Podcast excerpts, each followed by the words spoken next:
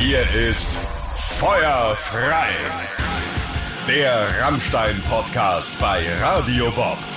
Taucht ein in die Geschichte einer der erfolgreichsten Bands Deutschlands. Bekannt, markant und provokant. Wir sprechen über die aufregendste, spektakulärste, ja auch umstrittenste, aber auf jeden Fall erfolgreichste deutsche Rockband, nämlich wir sprechen über Rammstein. Und wir, das sind zum einen Lara Bahnsen. Ja, und ich, Andrea Schmidt. Bevor wir in dieser Folge mal gucken, wie es überhaupt zur Bandgründung von Rammstein gekommen ist, mal kurz, äh, wann und wo hast du Rammstein das erste Mal wahrgenommen? Das ist äh, eine ganze Weile her. Ich bin damals in Spanien im Urlaub, laufe dann so einem englischen Pub vorbei, wo ich auch weiß, da sind immer nur Engländer drin und höre die Leute mitgrölen und mitsingen. Und die singen alle auf Deutsch.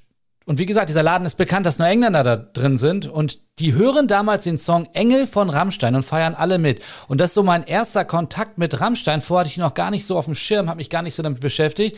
Aber ich muss sagen, das hat schon Eindruck hinterlassen. Oh, das kann ich mir gut vorstellen. Ja, und Rammstein hinterlassen ja einfach auch weltweit Eindruck. Ne? Sie spielen mal im berühmten Madison Square Garden in New York. Das war sofort ausverkauft. Dann spielen sie in Moskau. Das kleine Stadion reicht einfach nicht aus. Sie wechseln in Russlands größte Konzertstätte ins Luschniki-Stadion. Ausverkauft auch wieder wieder über 80.000 Fans. Was für Superlative für eine Band, die nur auf Deutsch singt, ne? Gut, aber gehen wir mal ganz zurück. Wir fangen mal von vorne an in dieser Podcast-Reihe zum 14. April 1994. Denn da findet in Leipzig der allererste Auftritt von Rammstein statt. Vor 15 Besuchern. Das ist Wahnsinn. Krass. Und geht's da eigentlich los? Nee, ich denke nein, man muss noch weiter zurück, um zu verstehen, wie Rammstein eben das geworden sind, was wir heute kennen. Denn als es mit Rammstein losgeht, ist Sänger Till Lindemann kein Jungspund mehr. Er ist 31 Jahre alt. Da hören viele wieder auf mit der Musik, wenn sie bis dahin keinen Erfolg gehabt haben. Stimmt. Gitarrist Paul Landers ist runde 30, also auch nur etwas jünger. Die haben alle vorher schon mal Musik gemacht und vorher, das heißt natürlich in der DDR, vor der Maueröffnung. Da haben sie gerockt oder versucht zu rocken. Das ist da gar nicht so einfach. Man braucht in der DDR eine offizielle Spielerlaubnis. Und um die zu bekommen, sind Foxtrot und Walzer im Programm Pflicht. also studieren Bands solche Songs ein, spielen diese dann auch bei der Einstufungskommission vor und danach ist dann Ruhe mit diesen Songs und sie können dann offiziell spielen. Ja, Till Lindemann hat damals äh, seine Band mit dem Namen First Arsch, äh, warum Arsch? das ist eine Abkürzung tatsächlich, für erste autonome Randalierer Schwerins. Da spielt, Stimmt, da kommt er ja her. Ja, ne? genau. Und da spielt Till Schlagzeug. Manchmal wechselt er auch äh, auf den Bass, muss da zum Teil auch nur drei Seiten spielen, weil sie kaum Equipment haben. Einfach so mal eine neue Seite kaufen ist auch nicht möglich. Schon damals äh, geht das eine oder andere Auto auch bei einer Show in Flammen auf. Till will für seine Band da auch eine Auftrittsgenehmigung. Das geht aber nicht mit diesem Namen. Deswegen wird aus First Arsch dann auch First Art. Ja, und nach der Wende werden aus First Art dann aber wieder schnell First Arsch. Also es ist ein Hin und Her. Von Anfang an dabei Richard Kruspe, auch Paul Landers ist schon mit an Bord und sie produzieren sogar auch schon ein Album. Das einzige von First Arsch, Saddle Up heißt es. Songs mit englischen Texten geschrieben von Till Lindemann. Ja. Das zu Till, ja. Kommen wir mal zu Flake, dem Keyboarder. Auch der ist schon im Musikgeschäft und die Band sorgt sogar für noch mehr Furore als die Band von Till Lindemann. Feeling B. Eigentlich hießen die erst Feeling Berlin, äh, aber dann haben sie sich umgetauft, weil sie den Namen nicht so gut fanden. Feeling B. Machen absoluten, ja, Fun-Punks, Spaßmusik. Flake sagt dazu mal, genau genommen war unsere Musik nicht viel mehr als Lärm. Wir waren ein Haufen Dilettanten und in unseren Texten ging es eigentlich um gar nichts. Bei den Auftritten waren sie dann von morgens bis abends blau ohne Ende. Deswegen ist er ja auch später bei Rammstein der Spaßmacher, aber dazu dann in den nächsten Folgen ein bisschen mehr. Feeling B sind übrigens eine der bekanntesten Ostpunk-Bands.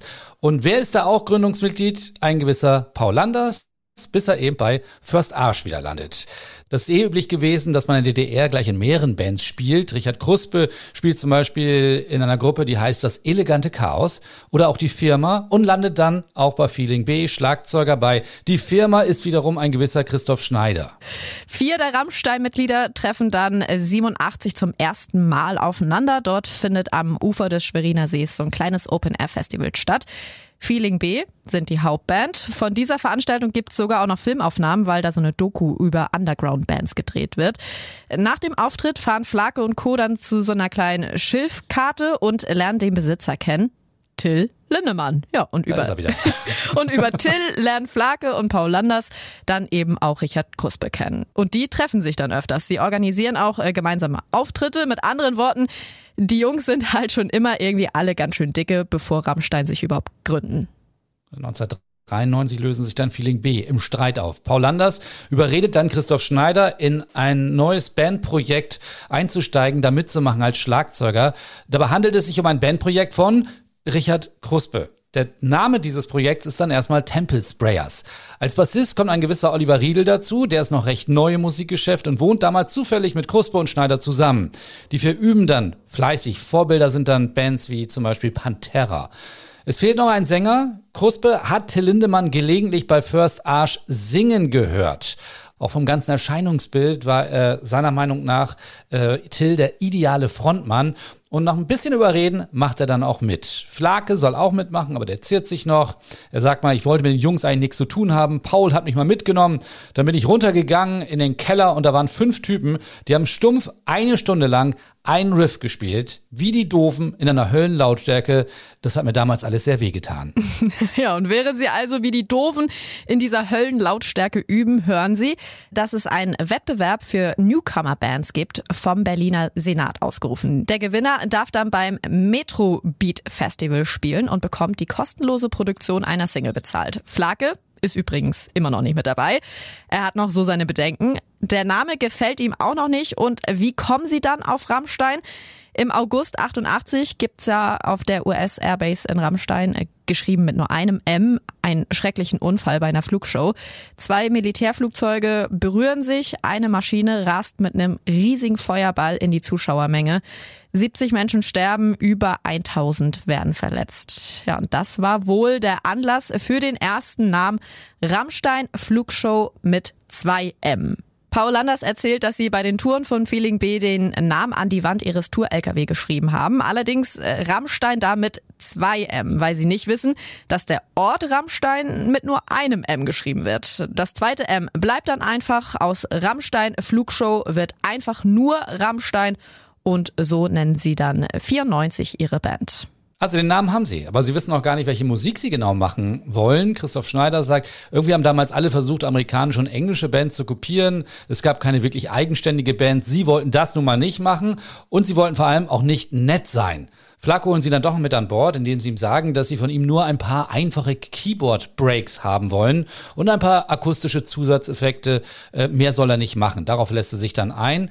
Aber Paul Landers will Flake dann eigentlich aus anderen Gründen dabei haben, denn der sei ein Mensch, der dagegen hält. Wörtlich meint er, wenn Rammstein Gulasch ist, dann musst du ein Löffelchen Zucker reinmachen, damit der Gulasch schmeckt. Also ist Flake irgendwie der Zucker. Ja. äh, Rammstein sind also in dem Augenblick kompletti. Ja, und dann geht's ans Komponieren der ersten Songs. Das passiert in nur wenigen Wochen in der Wohnung von Richard Kruspe. Die frischen Sachen werden mit einem Vierspur-Tonband aufgenommen und das sehr einfache und improvisierte Demoband schicken sie dann an die Jury des Berliner Senats. Darauf schon Songs wie Seemann, Rammstein und Weißes Fleisch. Sie singen also auf Deutsch auf Anregung von Flake und Paul Landers. Da erinnert sich Till, äh, das Texten auf Deutsch war einfacher und klang einfach härter. Und zudem äh, befanden wir uns in dieser Crossover-Grunge-Zeit. In jedem Club nur lange blonde Haare und zweitklassige Rage Against the Machine und Nirvana-Kopien. Das wollten wir auf keinen Fall, hat er gesagt. Dann der 14. April 1994. Wir haben es anfangs erwähnt. Der erste Auftritt im Leipziger Club NATO, so heißt der Club, vor 15 Besuchern. Und auch da erinnert sich Flake dann, wir standen stumpf auf der Bühne, wir haben unser Zeug gespielt, keiner hat gelacht oder sich bewegt. Es muss ziemlich bedrohlich gewirkt haben. Den Zuschauern fiel die Kinnlade runter. Die Band selber ist damals aber begeistert und merkt, jawohl, das ist es. Ja, und danach der erste Platz im Bandwettbewerb. Und das ist der Beginn einer der außergewöhnlichsten und beispiellosesten Karrieren einer deutschen Band. Im Januar 95 unterschreibt die Band dann ihren ersten Plattenvertrag, aber dazu dann mehr in der nächsten Folge. Das war Feuer frei. Der Rammstein Podcast. Mehr davon jederzeit auf radiobob.de und in der MyBob App für euer Smartphone. Radio Bob. Deutschlands Rockradio.